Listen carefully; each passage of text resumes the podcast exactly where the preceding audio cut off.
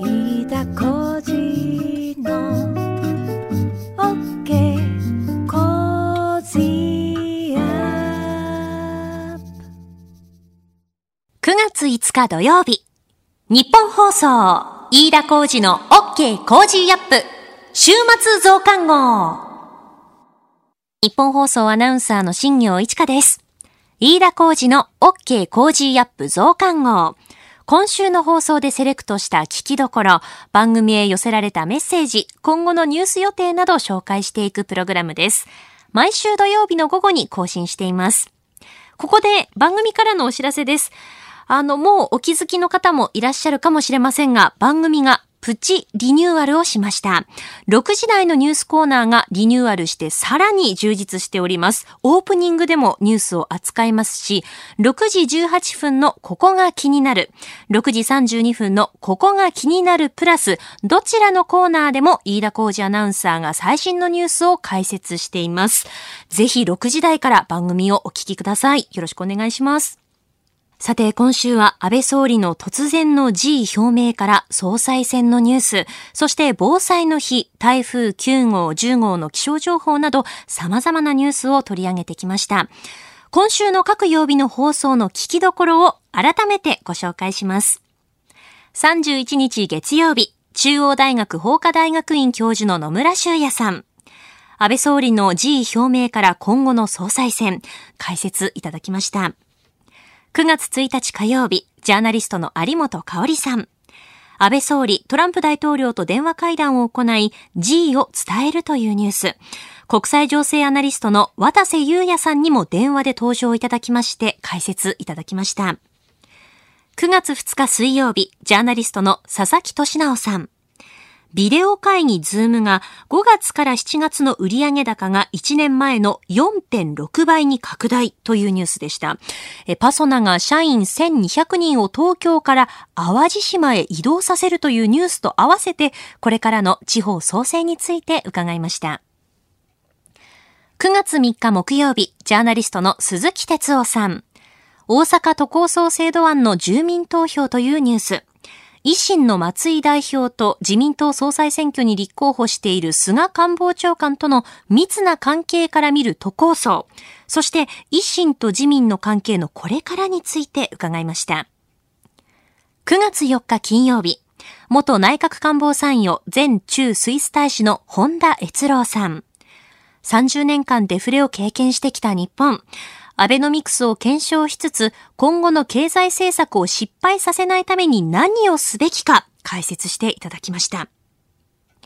それでは今週のニュースを一つプレイバックします。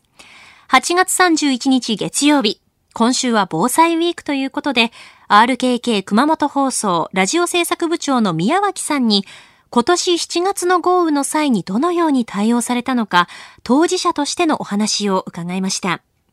また、ゲストの中央大学法科大学院教授野村修也さんと一緒に、ラジオを持つことの重要性についても話し合いました。それでは、今週のプレイバックラジオで大雨の情報を聞いたら取るべき行動とは？大雨の際に出される警戒レベルや警報などの気象情報、改めて用語を理解し、ラジオで様々な情報を耳にしたときに、自らが取るべき行動をどう決定したらいいのか考えていきます。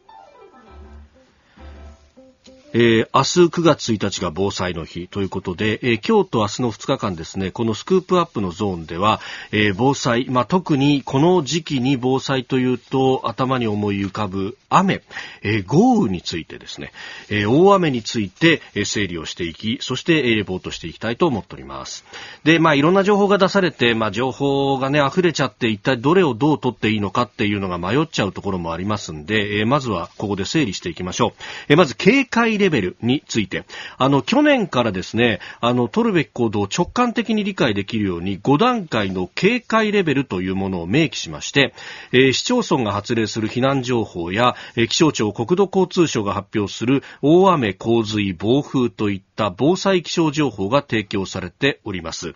このレベルっていうものと防災気気象情報というものがいまいち結びつかないということなので、えー、整理しますと、まずレベル1、レベル2はですね、これ、早期注意情報や注意報など、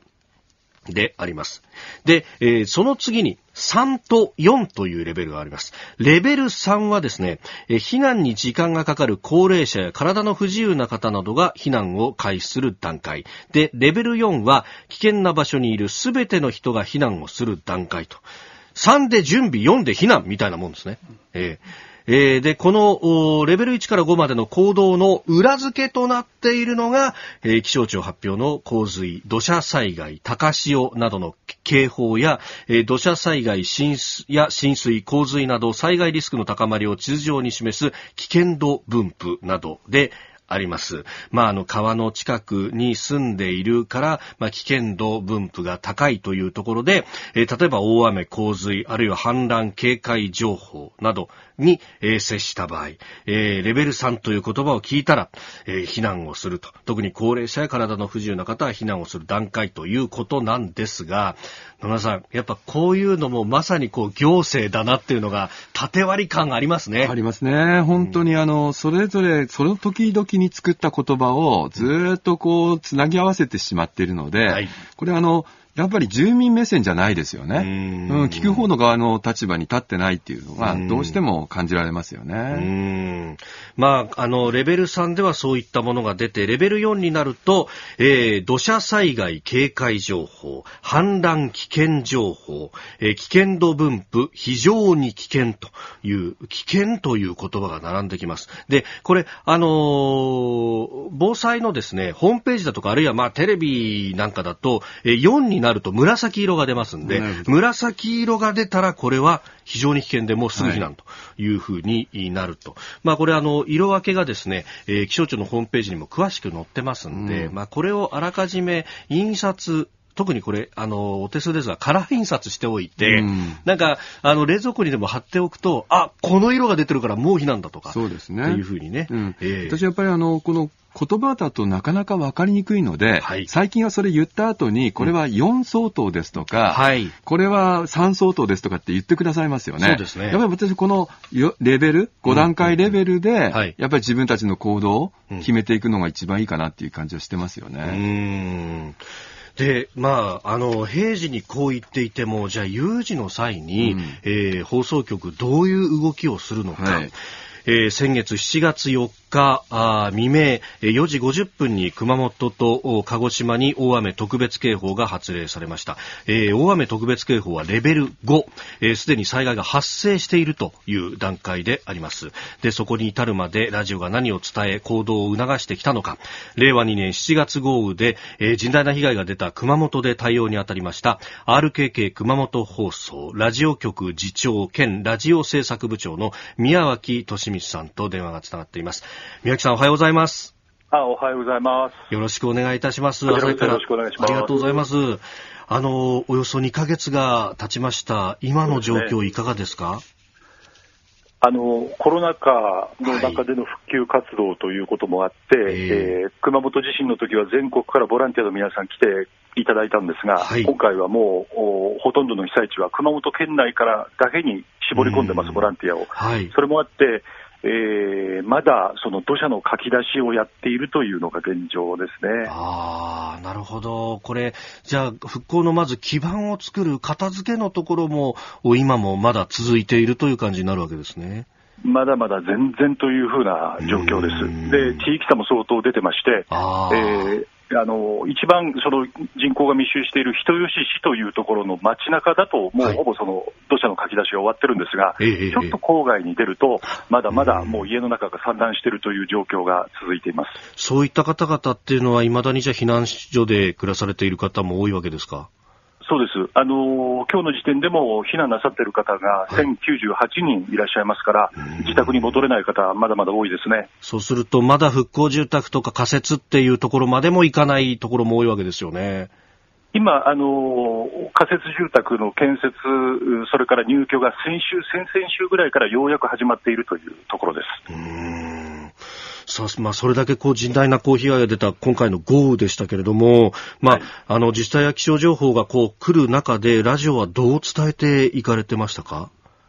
あの先ほどちょっとお話に出たその、これは自治体から出ている情報、これは国交省、これは気象庁ということは、はい、えー、実際あの、伝える立場にある私たちとしては、それほど意識をせずに、とにかくその並んでいる端末から出てくる情報を、はい、えー、重複をしないようにということだけをあの気を配りながら、次から次に放送していったと。で、えー、それを伝えるにあたっては、はい、そのどこからの情報だということをできる限り言うというのはもちろんなんですが、はい、えー、これも先ほどあのお話が出たように、これは、えー、警戒レベル4に相当しますとか、3ですとか、そういったことをやっぱりこう言い添えるということを気をつけました。うんもう本当そうですよね。情報がどんどん来るというふうになりますよね。やっぱこれ、情報がガンガン来始めたっていうのは、こう、大雨特別警報が出てからという感じになりますか？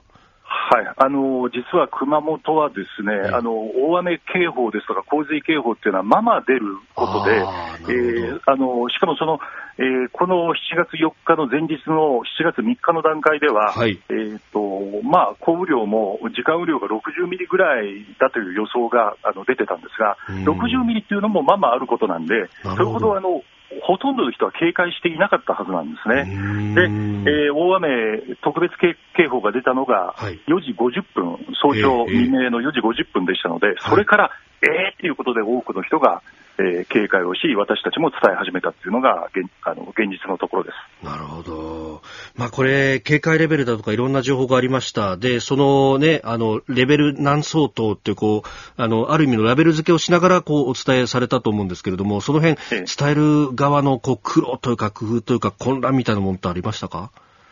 うん。実はあのそれほどそのこれがどこからの情報だっていうことは意識せずに次から次にとあの伝えていったものですから、ええー、私たちが気を配ったのは、えー、できるだけその多くの情報をやっぱり入れたいということ、ですから、あのまあ、あのファックスやあのいろんなところから流れてくる情報プラス、はい、えー、弊社の報道部からもいろんな情報が入ってきますので、えー、それと合わせて、その次から次に情報を入れる。で例えばそのあのいろんなあの勧告っていうのは、はい、えー、大きなエリアに網をかけて流していることが多いので、はい、たくさん入れれば、お聞きになっている皆さんは、あ自分のすぐそばの情報だっていうことを、その受け手の方が多分聞き取られると思うんですね。うんうん、だからそれに気を配りました。うんさあ、スタジオには野村修也さんもいらっしゃいます。はいえ、あの、やっぱりあの、受け手の方の側の問題もあると思うんですよね。せっかく伝えていただいていても、そこが行動につながらないといけないっていうところがあると思うので、今私やっぱり注目しているのは、避難スイッチっていう言葉なんです。で、これあの、えっ、ー、と、京都大学の防災研究所が、まあ、強く主張しているところなんですけども、何かの事柄が、まあ、伝わったら、もう何も考えずに避難するっていうのを決めておくっていう。その時にいちいち判断すると、どうしてもまだ大丈夫だの方向に行っちゃうので、もう、あの、無駄でもいいから避難するっていうのを、こう、リンク付けすることが必要だと思うんですね。で、そうだとすると、今お話があった、4ですよって言われたら、もう避難すると。決めておく方が、そういう形でラジオとこうリンクしていくってことが大事なんじゃないかなっていう感じがしましたね。うん、うんその辺、やっぱり、あの、宮城さん、そうなると、こう、こっちはどんどん、こう、情報、新しいものをどんどんどんどん入れていくと、こう、どっかで反応してくれる人がいるっていうふうに、これ、まあ、ある意味、信じてやっていくっていうふうになるわけですかね。私たちはそのとにかくそれを伝えるしかないわけですから、えー、えー、実際のところ、大雨の音でどれぐらいの方がラジオの音声を聞き取れているだろうかとか、えー、そういったことはあるわけですよね、はい、その自治体の無線にしても聞き取れなかったっていう反応が、えー、こういったことが起きるたびにその言われるわけですから。そうですねただあの今回のようなそのたあの、これまでも氾濫が起きている球磨川流域の住民の皆さんというのは、私たちが流すその放送の情報以外にも、はい、あそこの川の水位がここまで以上来たらやばいとか、あなるほどあそこがこう浸かり始めた時には逃げなきゃとかっていうのを持ってる方が多いわけですから、だから構想と合わせて自分たちの経験則と一緒にして判断をなさってると思います。なるほど。まさにそれが避難スイッチなんですよね。うん、で一点ね、ちょっと私は思うんですけど、私あの、ラジオに出ますって言って友達に言うとね、ラジオ持ってないって今言う人いるんですよ。でもね、ラジオって今携帯で聞けるわけじゃないですか。ね、スマホでもね。だから日頃からやっぱりラジオを聞くということを習慣づけていただくっていうことは、防災にとってとても大事なことなので、そういうなんかこう、初歩的なところから、みんなにこう、浸透させていくこと必要なんじゃないかなっていう感じしてますよね。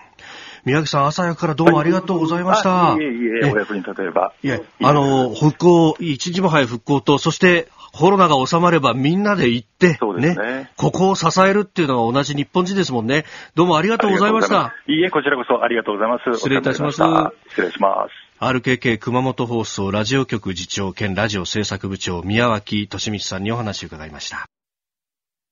この後は、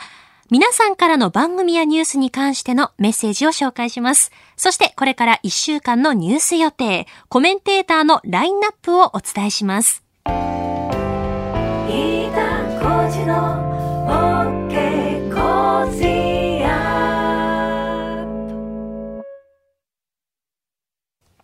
日本放送アナウンサーの新業一華がお送りしている飯田浩二の OK コージーアップ週末増刊号。続いては皆さんからいただいたメッセージを紹介します。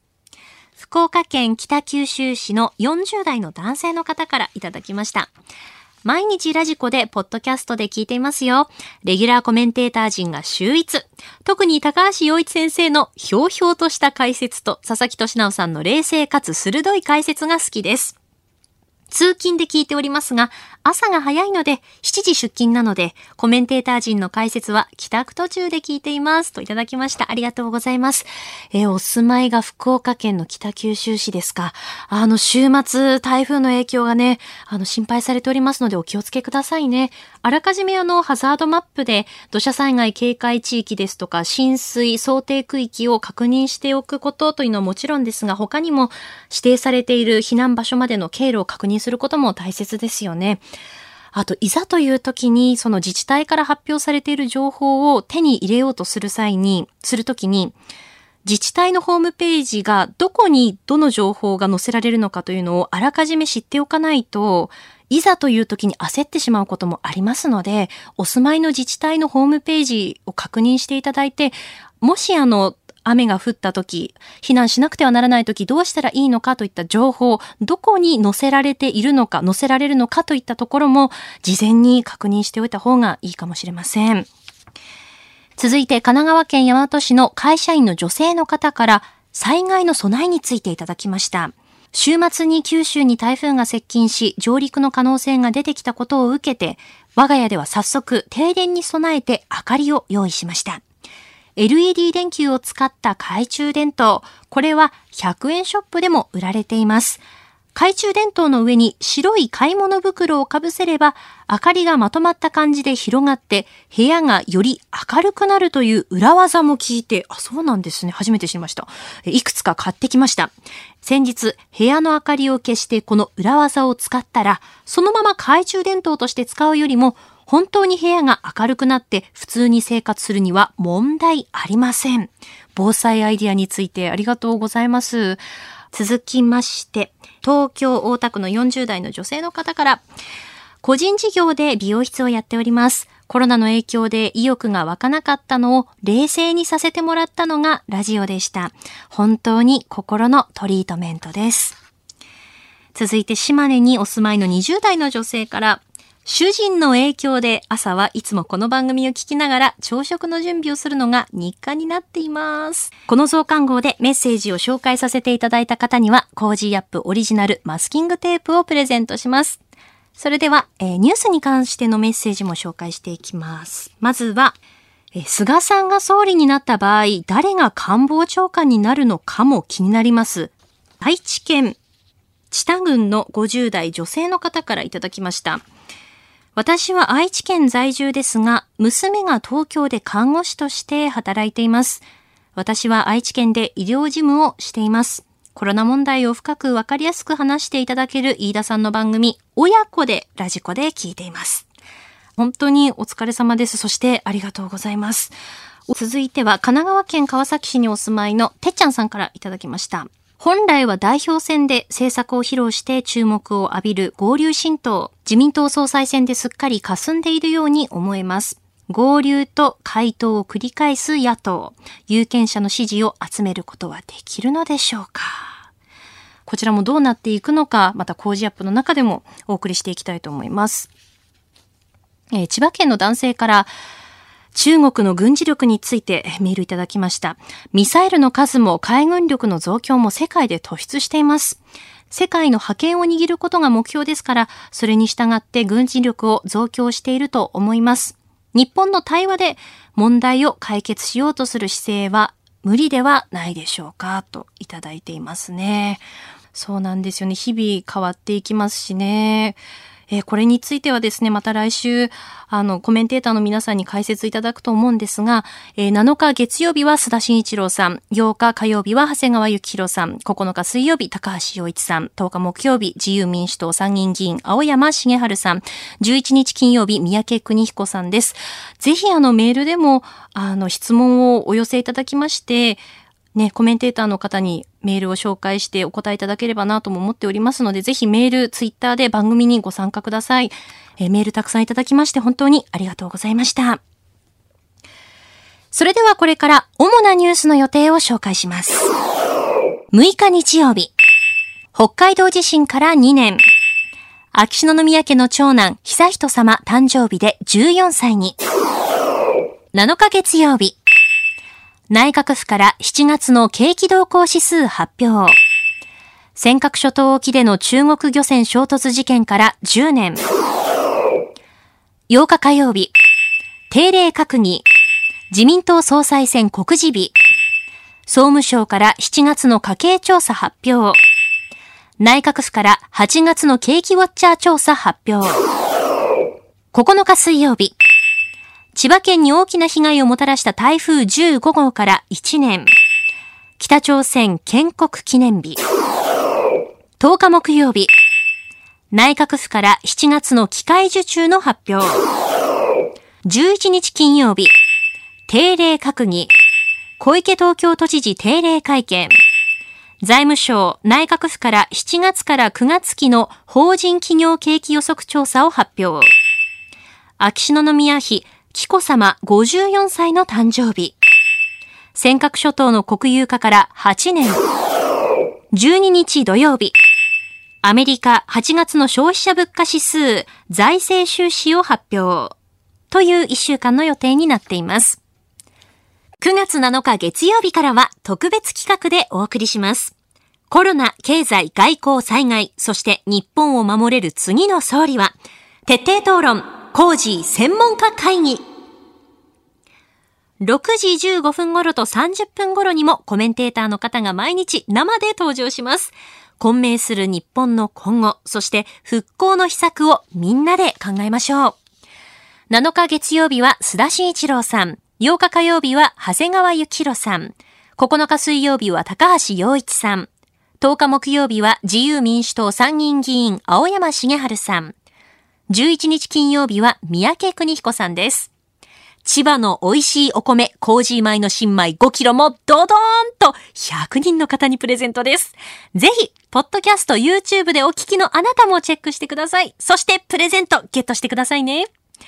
あなたと一緒に作るニュース番組、ニッポン放送飯田浩司の OK Cozy up。今週もお付き合いいただきましてありがとうございました。平日月曜日から金曜日、朝6時から8時までの生放送でお届けしています。ぜひ FM 放送、AM 放送はもちろん、ラジコやラジコのタイムフリーでもお楽しみください。飯田工事の OK 工事アップ週末増刊号。ここまでのお相手は、新業一華でした。飯田